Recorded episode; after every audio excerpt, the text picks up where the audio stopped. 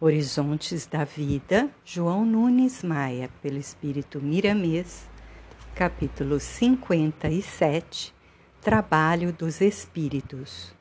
O trabalho dos espíritos alcança mais além do que se pensa, por se encontrarem em todas as faixas da vida. Tudo é impulsionado na Terra, em todos os mundos, pelos agentes de Deus, cada um na sua gradação operando pela inspiração do Criador em todas as coisas. Não nos imaginemos sós no momento de pensar, de formar as ideias e de fazer o que prometemos pelos pensamentos. Tudo se registra pela força das leis de Deus. Existe um agente de alta sensibilidade, com capacidade de fixar imagens e sons, cores e mesmo vida irradiações e campos magnéticos de tudo o que porventura saia dos seres humanos, espirituais e das coisas.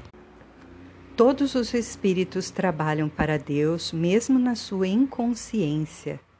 O que o homem faz que não trabalha para ele? Se ignora essa verdade, não é que ele deixe de agir na sua plenitude, obediente à, à sua gênese os espíritos operam nos ares, regulando-os em todos os matizes, purificando a atmosfera de acordo com as necessidades dos homens. Trabalham também nas águas, dando-lhes motivo de mais vida, como alimento para os peixes e para os próprios homens, dando-lhes valiosa serventia em todos os campos em que opera, como seio da vida física, sustentando as belezas onde foram chamadas para o trabalho.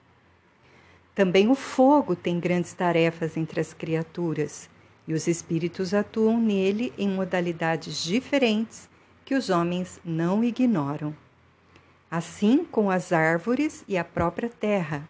Daí poder-se analisar o resto, onde operam, em nome do Criador, falanges e mais falanges de espíritos de toda a natureza em processo de crescimento espiritual.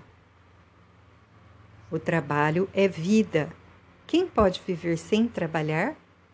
Jesus laborava na terra por ocasião de sua passagem por ela, no comando de bilhões de espíritos, de variada natureza, na cooperação com seu Pai, para estabelecer a verdadeira harmonia em todas as coisas. Como negar a participação dos espíritos na vida humana? Como negar a participação dos homens na vida dos espíritos?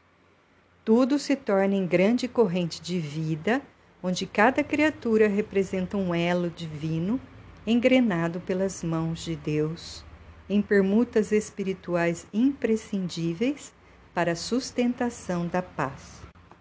Os lares estão cheios de espíritos de variados graus, mas na função da justiça, operando em todos os sentidos, nas escolas, no comércio, na indústria, na redação de livros de variados valores, na direção de todos os países, na divisão dos mesmos e até nas guerras existem milhares deles com as intenções análogas às dos guerreiros.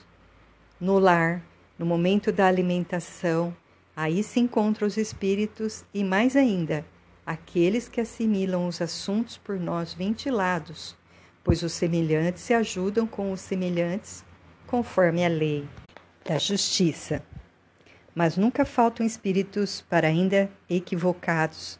Daí podemos deduzir o trabalho deles em todos os cantos e recantos da terra e nos espaços siderais, e todos pela vontade de Deus, recebendo inspiração no que devem fazer em favor do conjunto. Essa é a realidade que muitos percebem e com o tempo, a própria ciência deverá comprovar a ajuda do mundo invisível junto ao mundo material. Deus usa desses meios para ajudar aos que ainda dormem no seio da carne e em outras dimensões mais grosseiras da natureza. Para melhorar as, as companhias espirituais, é necessário moralizar-se, mudando os pensamentos se eles não correspondem à verdade mudando as ideias se elas não estão compatíveis com o Evangelho de Jesus, mudando os assuntos ventilados se eles estão imantados de paixões inferiores. É, pois, nas mudanças íntimas que espíritos saem e entram outros, de modo como os assuntos se expressam. E a nossa vida passará a ser uma vida de paz, na paz daqueles que nos acompanham em nome de Deus. A vida é uma escola onde se pode aprender a viver melhor. Que Deus nos abençoe sempre na subida para a luz do amor. O trabalho é vida. Quem pode viver sem trabalhar?